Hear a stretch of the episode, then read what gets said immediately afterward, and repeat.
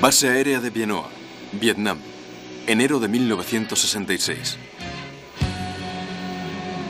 Un equipo de cineastas militares americanos está esperando en el calor húmedo la llegada de los últimos reclutas. Van a filmar los primeros días en Vietnam de uno de estos jóvenes hombres.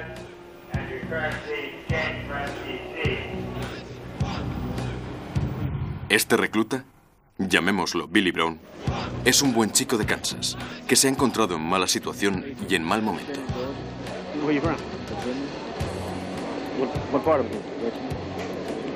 En una carta escribió, estoy muerto aquí. He hecho cosas que no debería haber hecho. He visto cosas que no debería haber visto.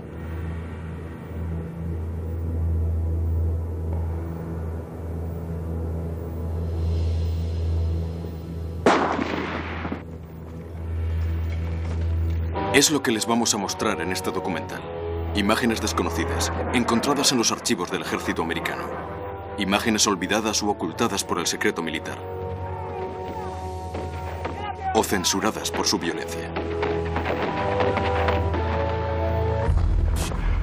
La guerra, como dijo Gastón Butul, es la enfermedad de la humanidad. Una enfermedad mortal. Veinte años después del final de las hostilidades, hemos tenido acceso a estas filmografías. 20.000 bobinas con sus chapas de identificación. Lo que llamaremos en nuestro lenguaje unos RAS, un material bruto que nos permite contar esta guerra diariamente, exactamente como ha sido contada por las cámaras del ejército, y que la sociedad americana deja ver con transparencia y franqueza. Puesto que fue una guerra abominable. Estas películas secretas nos han permitido realizar tres programas. El primero, El secreto de la guerra. La ascensión del compromiso americano hasta el cambio de situación en 1968. Segundo programa, El secreto de las armas. Cómo vencer a un enemigo inalcanzable con medios cada vez más terribles.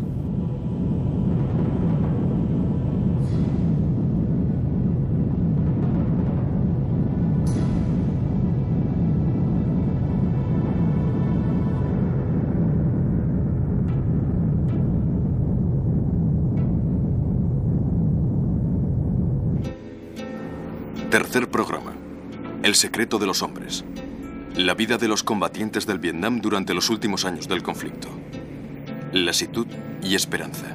Droga, coraje, muerte. En una naturaleza magnífica y maléfica.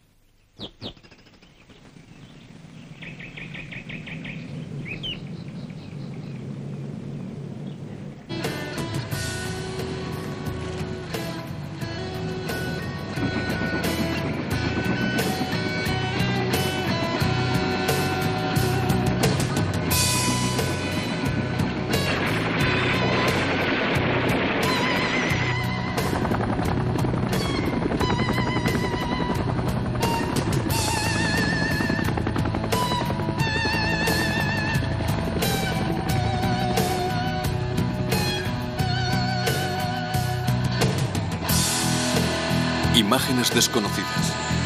La guerra del Vietnam.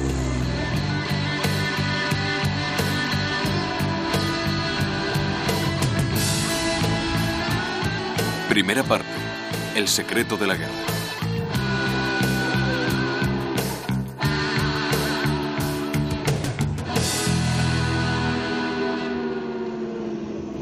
Billy Brown era el hijo de Jack Brown, sargento de graduación herido durante el desembarco de Normandía el 6 de junio de 1944.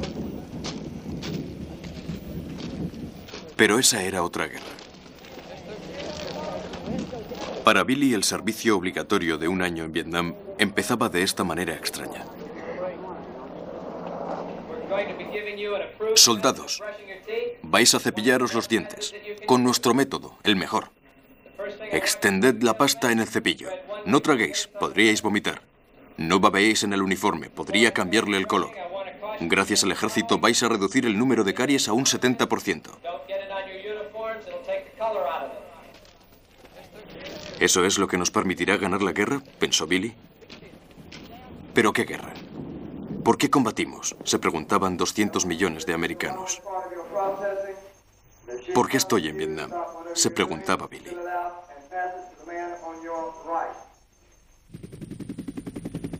Un combate sin fin. Los franceses habían conquistado este país en el siglo pasado y lo habían llamado Indochina. Después de la Segunda Guerra Mundial, el Viet Minh, Liga Comunista para la Independencia de Vietnam, había resistido contra el cuerpo expedicionario francés durante ocho años antes de vencerle en Dien Bien Phu en 1954. Una conferencia internacional había dividido entonces Vietnam en dos partes por el paralelo 17, creando una zona desmilitarizada. Al norte los comunistas tienen su estado. Es el triunfo de dos hombres, el vencedor de Dien Bien Phu, Boen Nguyen Giap, ciertamente un buen general, pero sin duda también muy bien aconsejado por un oficial de Estado Mayor de los países hermanos, sobre todo soviéticos, y el jefe histórico del Partido Comunista Vietnamita, Ho Chi Minh, quien no tarda en enseñar la dureza de su puño. La colectivización forzada provoca un gigantesco éxodo. 90.000 campesinos y católicos huyen hacia el sur.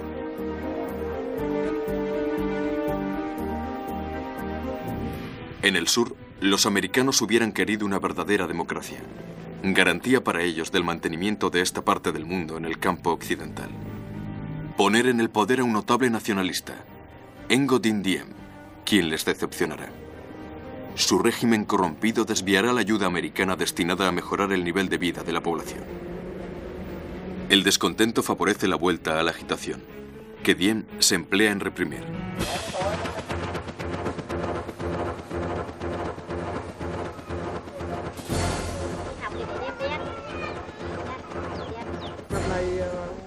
Los últimos focos de la antigua insurrección Viet Minh están diezmados.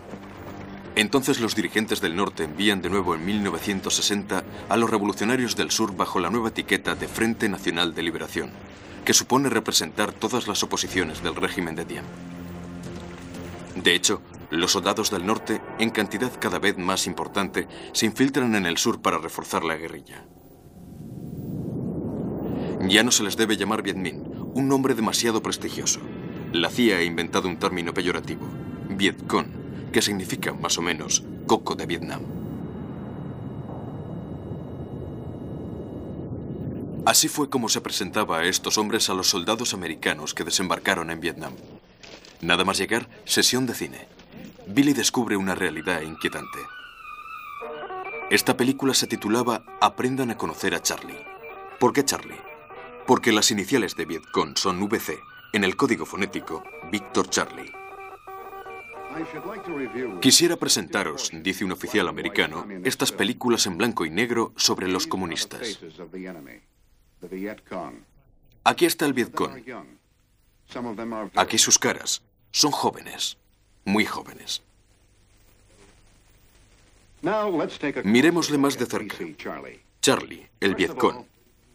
Sus sandalias de caucho son famosas. Están cortadas de viejos neumáticos. Los tirantes proceden de cámaras de aire. Su uniforme es el pijama negro de todos los campesinos de Vietnam, lo que hace más difícil distinguirles del resto de la población. Su táctica de base es la emboscada. Es un enemigo decidido, ingenioso, tenaz, despiadado.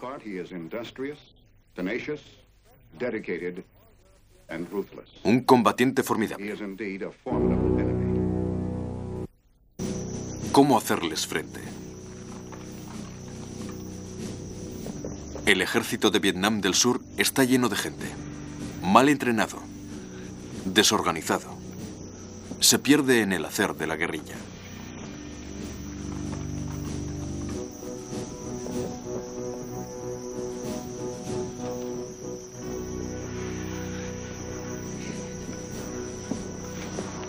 Para sostener el sur, los americanos envían armas y consejeros militares encargados del entrenamiento y de la reorganización del ejército de Vietnam del Sur.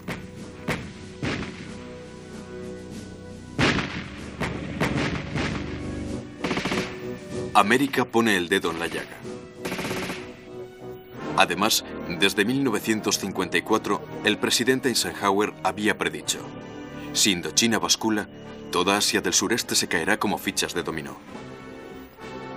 A nombre de esta teoría de dominó, Eisenhower había enviado miles de consejeros. Kennedy estimará el número de hombres en 16.000 en 1963. Mientras tanto, el comunismo hizo caer el dominio cubano, aplastando Budapest y encerrando Berlín. Entre estos consejeros militares hay varios centenares de combatientes de las fuerzas especiales, encargados de entrenar a las poblaciones en el combate contra guerrilla, y si es necesario, para ayudarles. Estos tenían que burlar a los duros montañeros Jaray de la región estratégica de las altas mesetas que afortunadamente, o desafortunadamente, estaban todavía fuera de la guerra.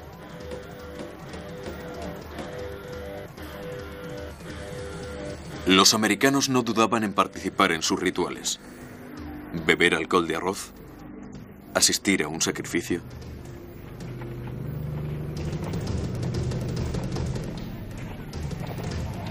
Imágenes simbólicas del choque de culturas que anuncian la crueldad del tiempo.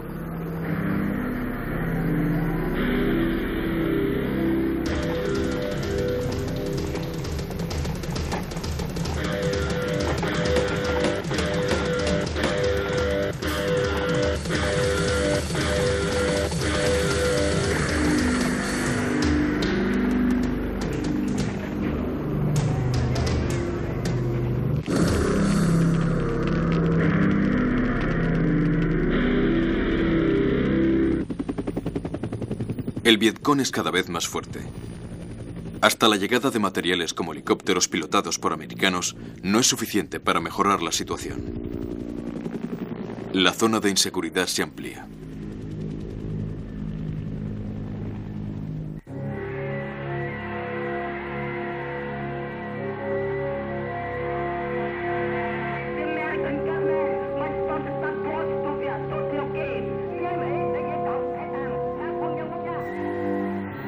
Es juzgado como responsable.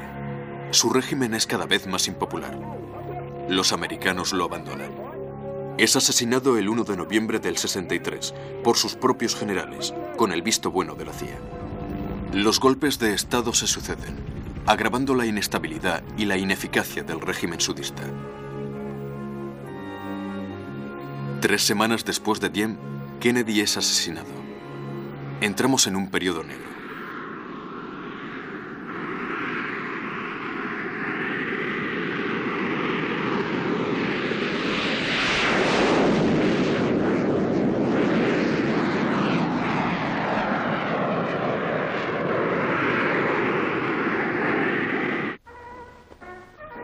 Johnson sucede a Kennedy. Como secretario de Defensa se queda Robert McNamara, quien va a Vietnam en la primavera del 64. Es pesimista. El sur está cerca del derrumbamiento. Johnson quiere intervenir. La perspectiva de las elecciones del 64 le incita a la prudencia. No se trata de enviar unas tropas. Se contenta con operaciones secretas, con pequeñas unidades de la USA Navy cerca de las costas de Vietnam del Norte. Una de estas misiones le va a dar el pretexto para una verdadera declaración de guerra. Es el incidente del Golfo de Tonkin, el 4 de agosto del 64. El capitán Van Haar, comandante del destructor Turner Joy, acude para apoyar al Maddox, atacado la víspera por unos torpederos de Vietnam del Norte. Tras un segundo ataque, hoy en día todavía controvertido, Johnson ordena la respuesta. Los bombarderos despegan de los portaaviones Ticonderoga y Constellation.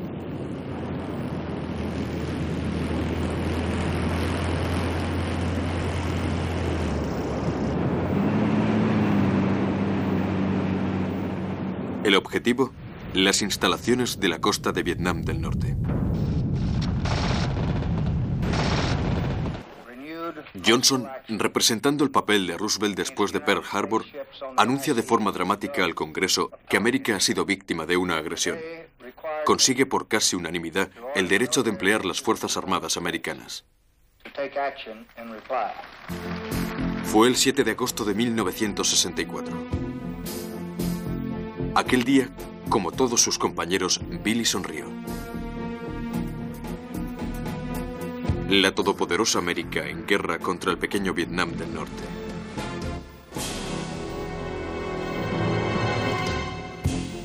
No tan pequeño. 17 millones de habitantes, una nación entera movilizada. Pero Vietnam es también el terreno de una guerra entre el bloque comunista y los Estados Unidos. Rusos y chinos aportarán una ayuda masiva en tecnología, consejeros militares, los más sofisticados armamentos y los países vecinos, Laos, Camboya, servirán de bases de apoyo. Los americanos subestimarán gravemente el esfuerzo a realizar. Empezarán las incursiones de represalias. ¿Para qué utilizar grandes bombarderos? Unos veteranos de la Segunda Guerra Mundial o de Corea como estos B-26 Invaders serán suficientes.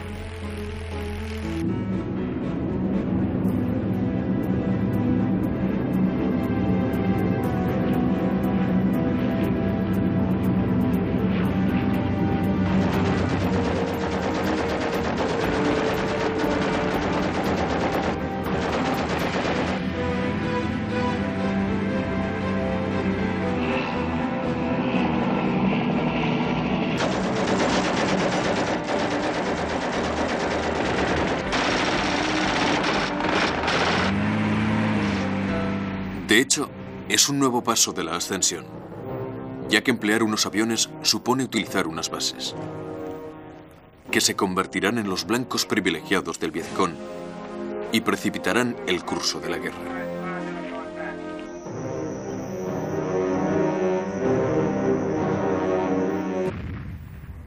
Febrero del 65.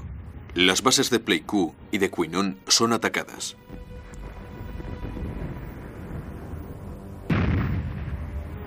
30 americanos muertos. Centenares de heridos.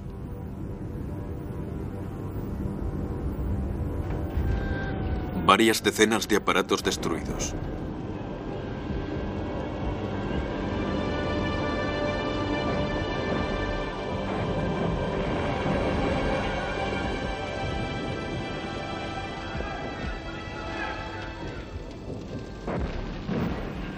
Hay que reforzar con urgencia la seguridad de estas bases.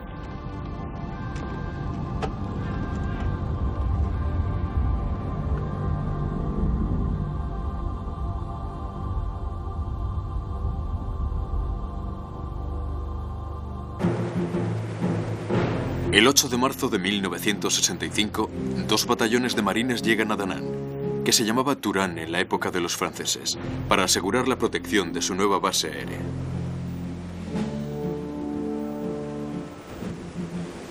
La llegada a Vietnam de estos 3.500 soldados de élite marca el primer compromiso de las fuerzas terrestres americanas.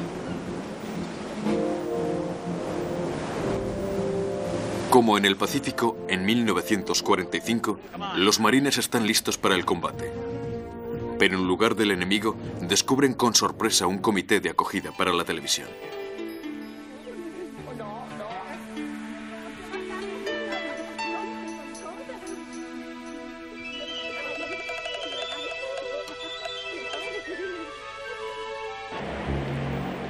En primer lugar, los marines se empeñarán en asegurar el perímetro de seguridad. Puesto que los mandos americanos siguen dando prioridad al esfuerzo aéreo.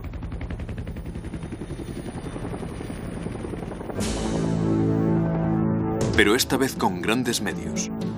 La operación Rolling Thunder, trueno rodante, empieza el 2 de marzo del 65. Durará tres años. Hay que golpear el norte con todos los cazabombarderos disponibles. Y hasta con los B-52 con base en el Pacífico. El B-52, un monstruo de 200 toneladas, cargado hasta ahora con armamento nuclear y transformado en bombardero clásico.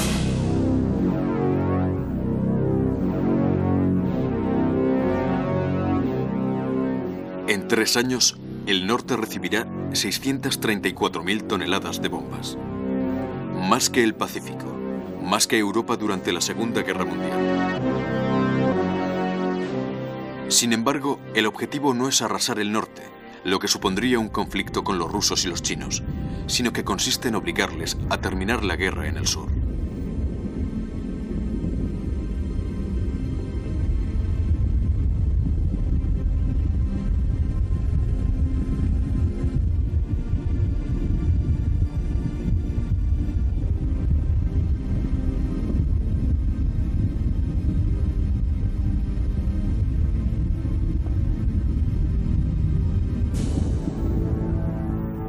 Obstante, al cabo de solo algunas semanas, el comandante en jefe de Vietnam, el general William Westmoreland, afirma que la solución no es solo el bombardeo del norte.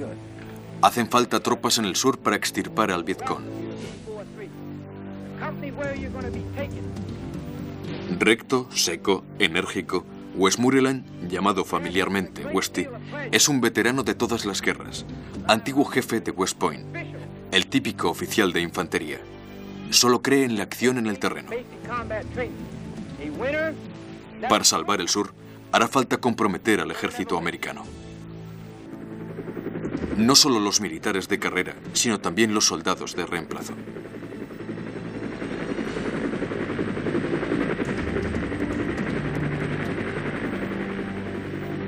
Por esta razón, Billy se ha encontrado en Vietnam.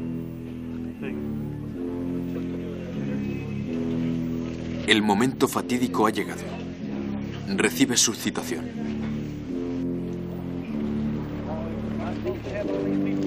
¿A dónde puede ir? Vietnam está dividido en cuatro zonas militares.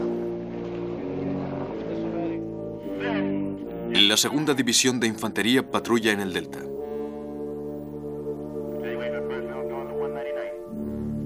Bun Tao, el antiguo Cap San Jac, la Riviera del Extremo Oriente, el mejor sitio. Nha Trang, donde la famosa primera división de caballería es traspasada ahora por los helicópteros. Pleiku, el envite de la batalla en las fronteras.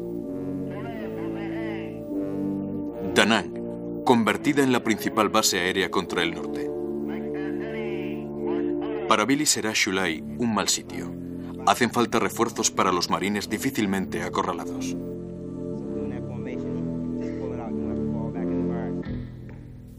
Shulai, que fue el objetivo de 1.500 hombres del primer regimiento del Vietcong.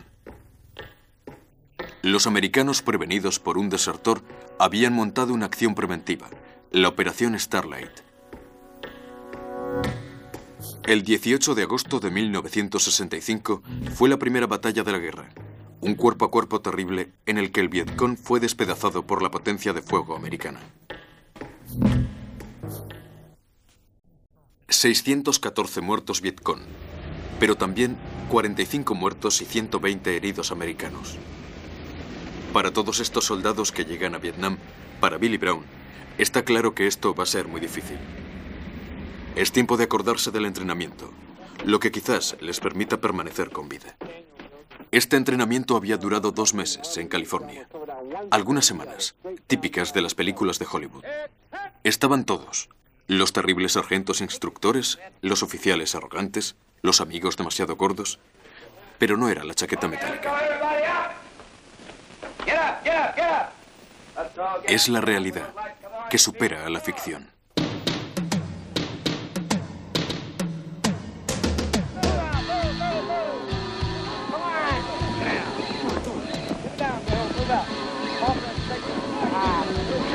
그 렇.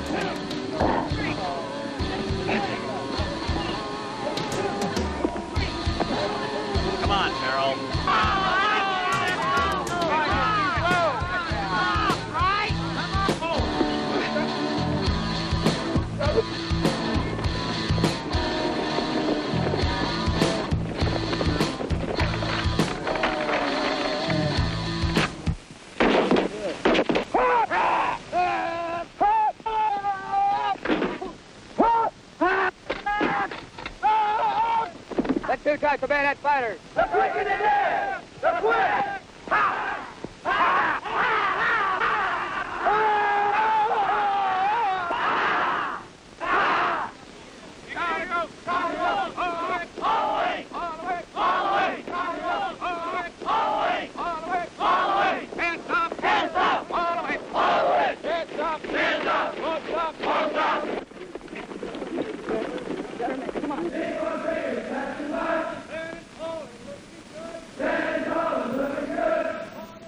Después de la chaqueta metálica, Billy se había encontrado en otra película, Platoon.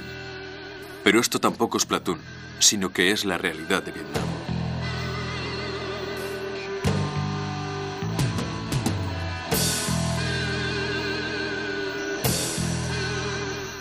Y esta primera salida en la jungla no llevaba a un enfrentamiento con Charlie el Vietcong, sino a una realidad sorprendente.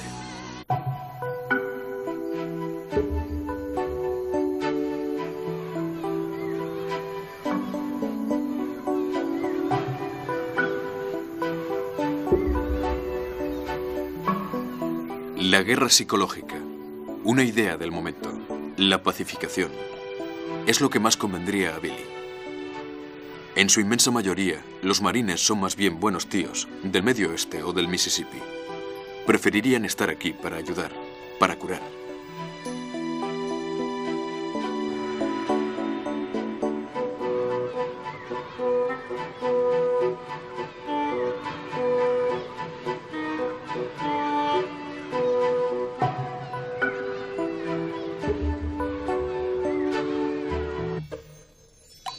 Billy escribe.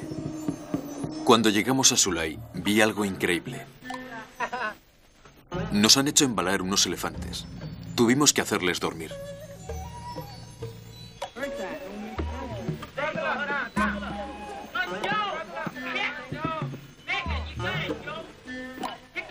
¿Cómo se puso el capitán?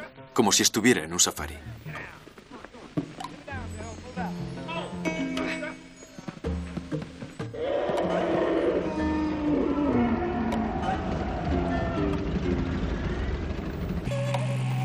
Los tíos de los helicópteros han llevado a los elefantes a un pueblo para utilizarles como tractores para los campesinos.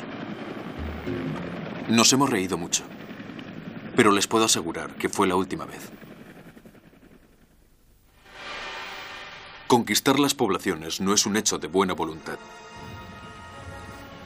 A los campesinos no les molestaría dejarse conquistar. Solo piden esto, que les dejen en paz. Pero no tendrán esta suerte. Son a la vez víctimas de los soldados del sur y de los del Vietcong, que no vacilan en hacer la racha de nuevos reclutas, en practicar la intimidación, hacer reinar el terror.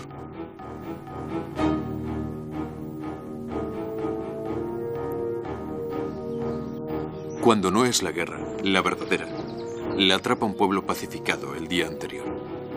Pero es un pueblo o un puesto Vietcong. Los americanos no corren riesgos. Practican lo que llaman en su argot más de Vietnam, un tipo raid.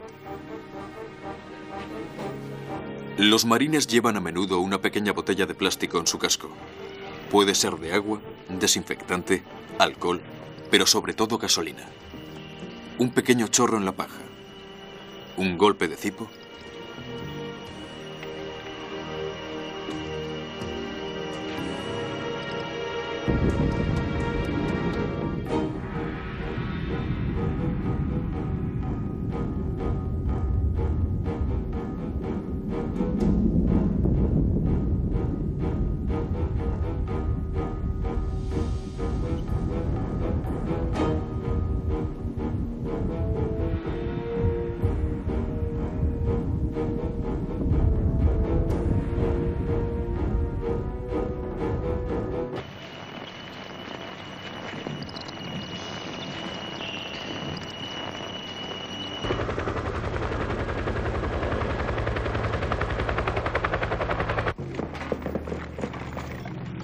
Dos estrategias contradictorias. Los civiles de la embajada en Saigón tienen una famosa fórmula. Ganar los corazones y los espíritus. ¿Es esto posible?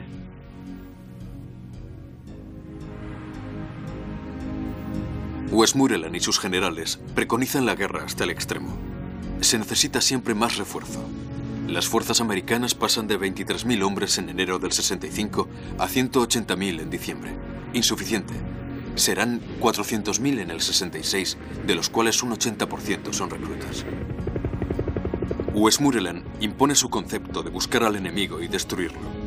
Lanza una larga serie de operaciones. La primera en enero del 66, llamada Masser, el machacador, un gran programa.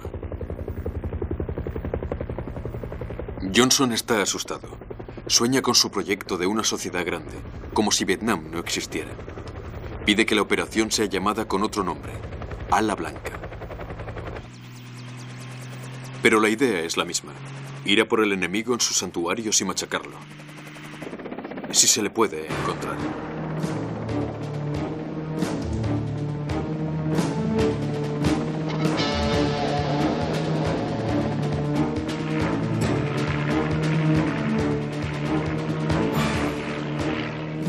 Les ha tocado la tercera división de Vietnam del Norte, la división de la bandera amarilla.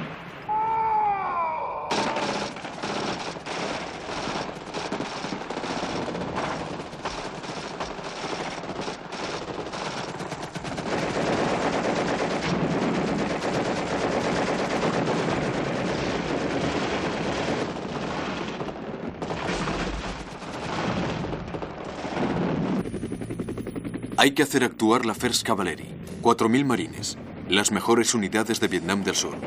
Hasta los coreanos han venido para combatir junto a los americanos.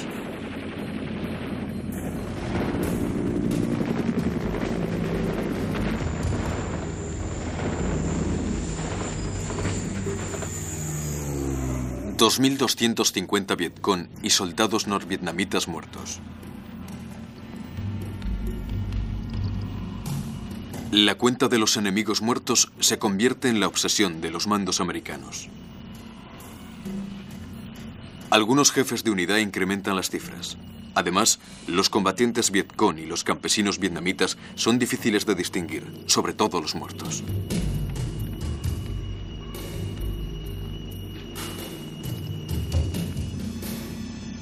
Toda esta contabilidad macabra, copiada en los ordenadores del Pentágono, acaba por dar una falsa idea del curso de la batalla.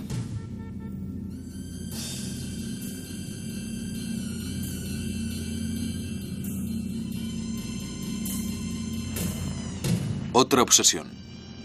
La kill ratio. La relación entre los muertos del enemigo y los de su campo. Aquí fue de 10 a 1.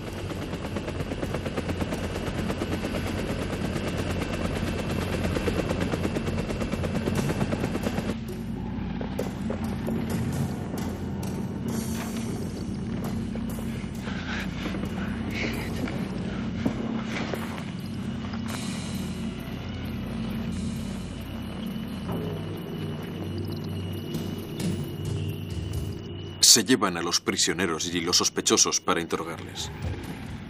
Como en otras guerras, donde la búsqueda de información fue esencial, es inútil precisar lo que les espera. Además, los prisioneros americanos del Vietcong no tendrán un mejor destino. Es una lucha a muerte, muy lejos de los convenios de Ginebra. Billy Brown escribe en otra carta. Hemos llevado a Charlie en el helicóptero.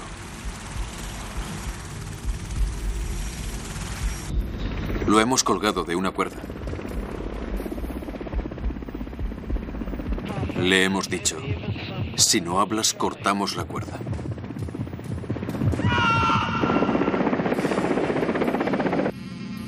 McNamara y Westmoreland están convencidos de que a partir de un cierto grado, los norvietnamitas no podrán compensar más sus pérdidas. Se equivocan totalmente. 100.000 combatientes se han juntado con los revolucionarios del sur en el 66, diez veces más que en el 64.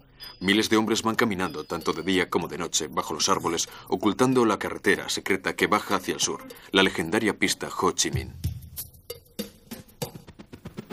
Los americanos deben aumentar el esfuerzo día a día. Las operaciones se suceden. Febrero del 66. Nombre de código Van Buren. Con los paracaidistas de la aerotransportada 101, unidad que fue muy famosa por haber saltado en Normandía en junio del 44. Sus niños hacen una marcha en el arrozal. Protegen las cosechas y destruyen el arroz del adversario.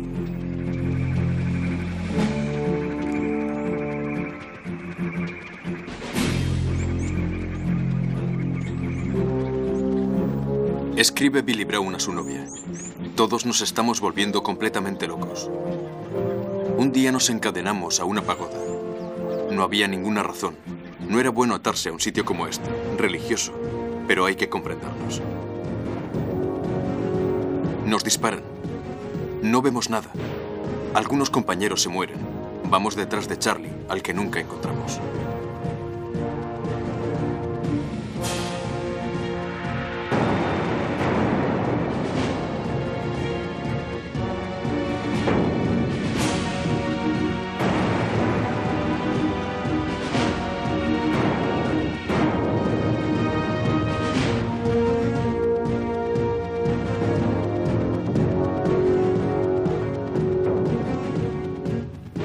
Que encontramos son inscripciones en nuestro argot que conocen. Lo saben todo, lo escriben todo. Paz en Vietnam, soldados americanos, no masacréis a los civiles, no destruyáis sus casas. De todas maneras, no lo conseguiréis.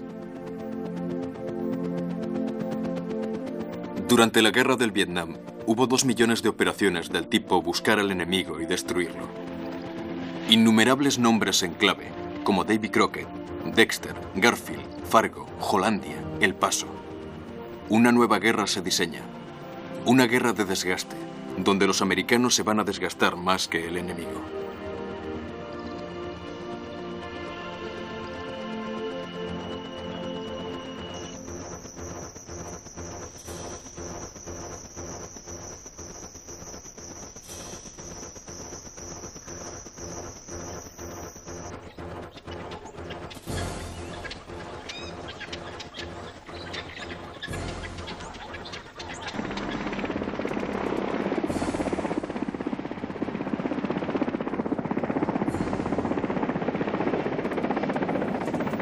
Así transcurre el año 1966. Mastiff, Lexington, Jerónimo. Thayer en noviembre. La vanguardia de la First Cavalry cae en una emboscada.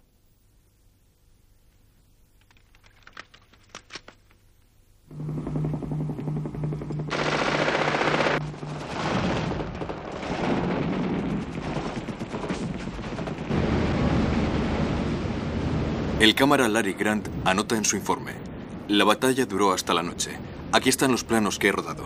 Hemos tenido 12 KIA y 21 WIA. KIA, Killing Action, muerto en combate. WIA, Wounded in Action, herido en combate. Pronto aparecerá otro término. MIA, Missing in Action, los desaparecidos que América está todavía buscando.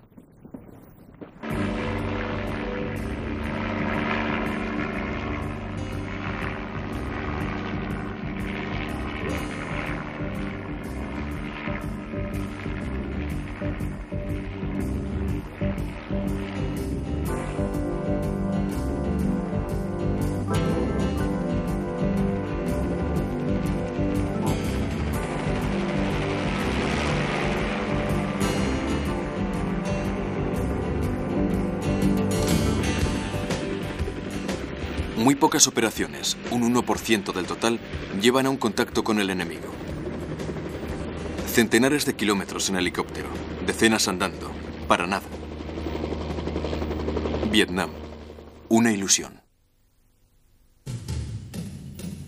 Los americanos se hunden en una especie de búsqueda crepuscular de un enemigo que desaparece en la jungla para golpear en otra parte.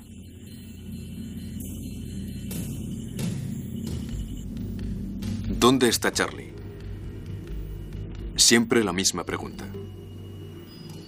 Y siempre la misma respuesta. La muerte.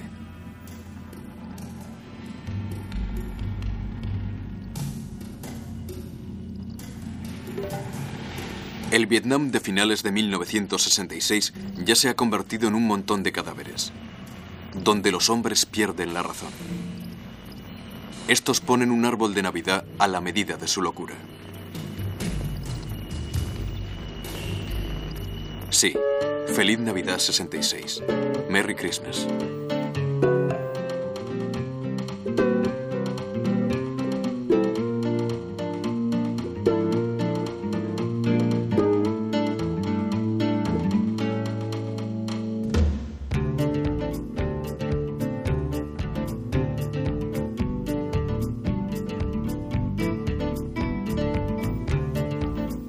Principios de enero del 67, Billy escribe a sus padres.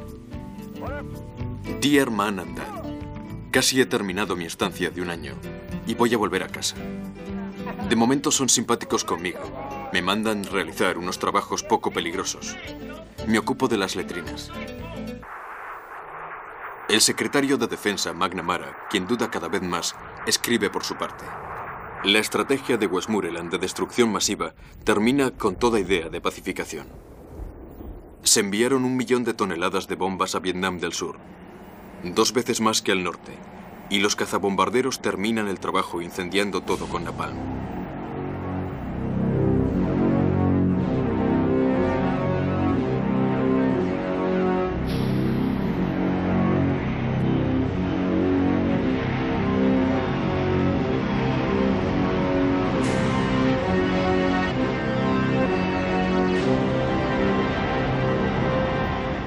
Todo eso no es suficiente. Hace falta dar una potencia máxima. Los carros de combate, las divisiones blindadas, deben aplastar los sitios fuertes del adversario.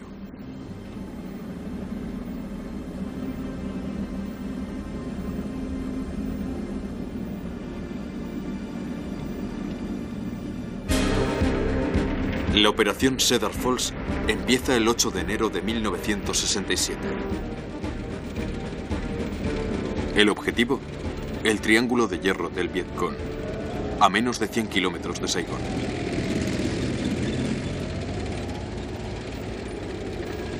Mejor que buscar al enemigo y destruirlo, es entre la espada y la pared. Un enorme despliegue de fuerza completado por tres divisiones de infantería, 30.000 hombres.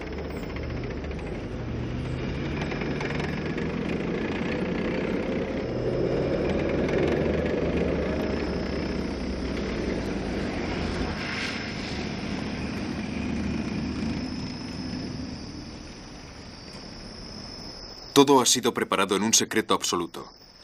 Pero el Vietcong ha sido informado. Ya no está aquí. Todos sus puestos de mando subterráneos están destruidos. Mil hectáreas de jungla arrasada. El Triángulo de Hierro, anuncian los americanos, es ahora un desierto militar, donde el Vietcong se instalará de nuevo muy pronto.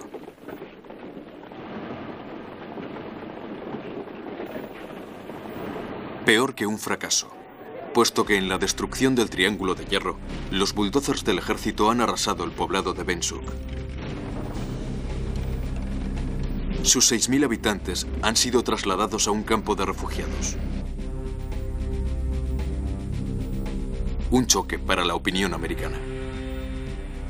Es el principio de los movimientos de oposición a la guerra.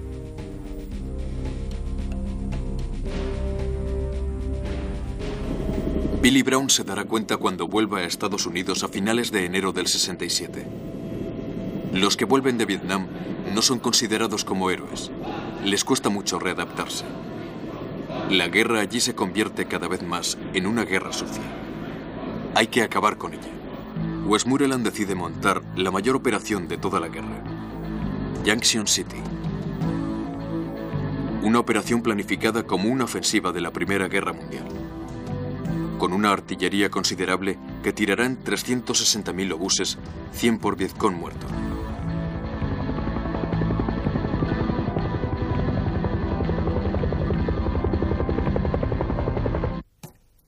El objetivo, el cuartel general del enemigo enterrado cerca de Camboya.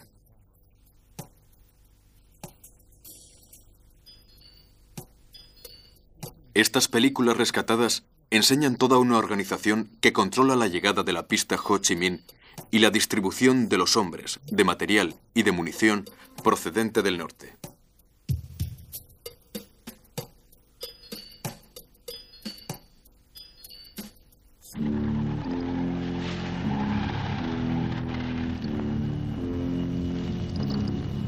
Esta vez, el Vietcong no puede dejar, como lo ha hecho a menudo, el campo libre al enemigo.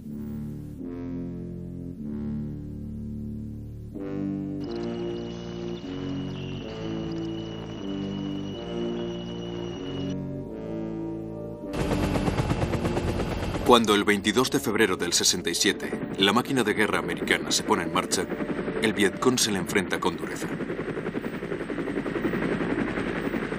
Ven a los helicópteros americanos acercándose. Y ellos también, como en el 14, tocan la corneta.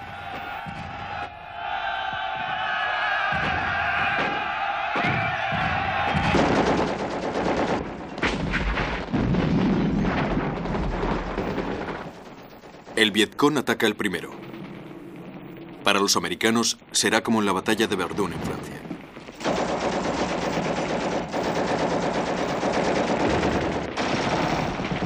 Veréis cómo el primer batallón de la División 26 de Infantería aguantará.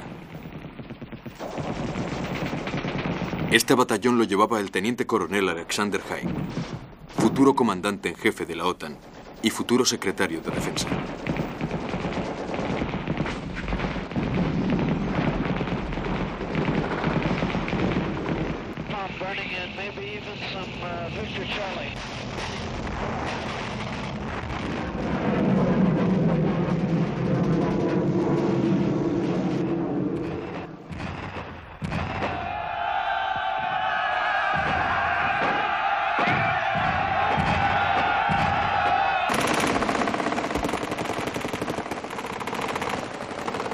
La batalla es de una violencia extrema hasta mayo del 67, cuatro meses de cuerpo a cuerpo.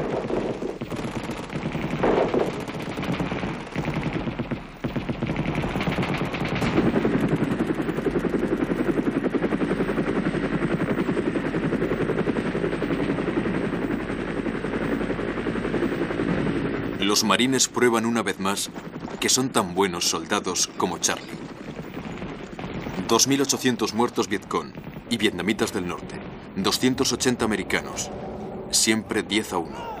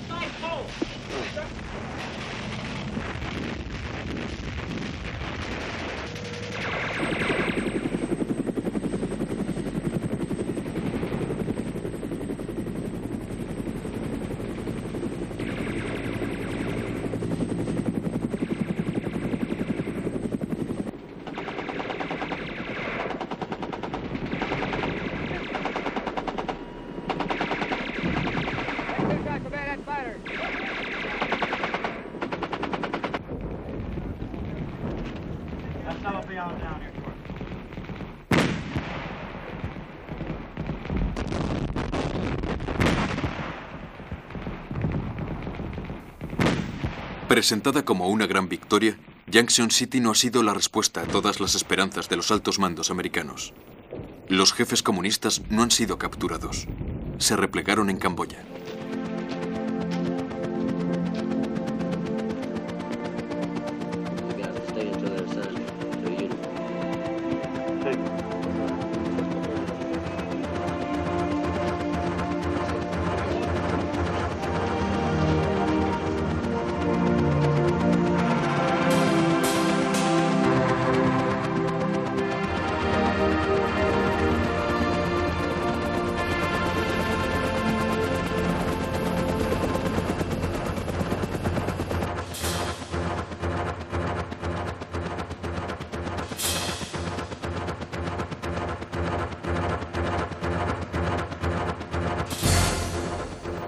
Breve instante de reposo para los cámaras Dean y Carnes.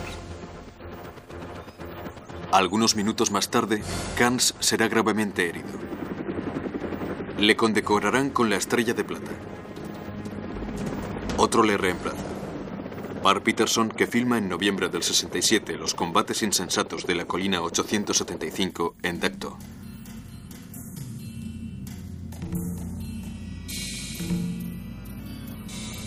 Era el día de acción de gracias de los americanos. 280 de ellos estaban muertos. Igual que para Junction City. Y aquí también, el enemigo había atacado el primero, y con fuerza.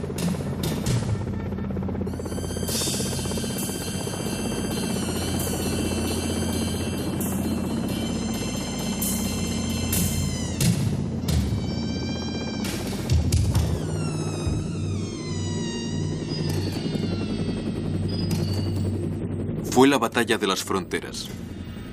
Yap quería atraer las fuerzas americanas cerca de Laos para distraer la atención antes de lanzar su ofensiva generalizada en el sur. Los soldados americanos no han terminado de ordenar los enseres de sus compañeros muertos.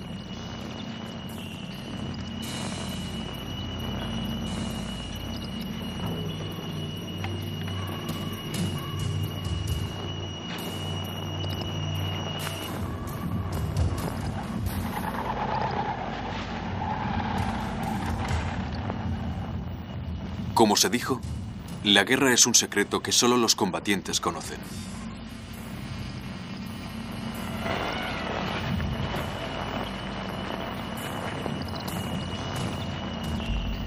El secreto de una guerra que no está a punto de acabarse.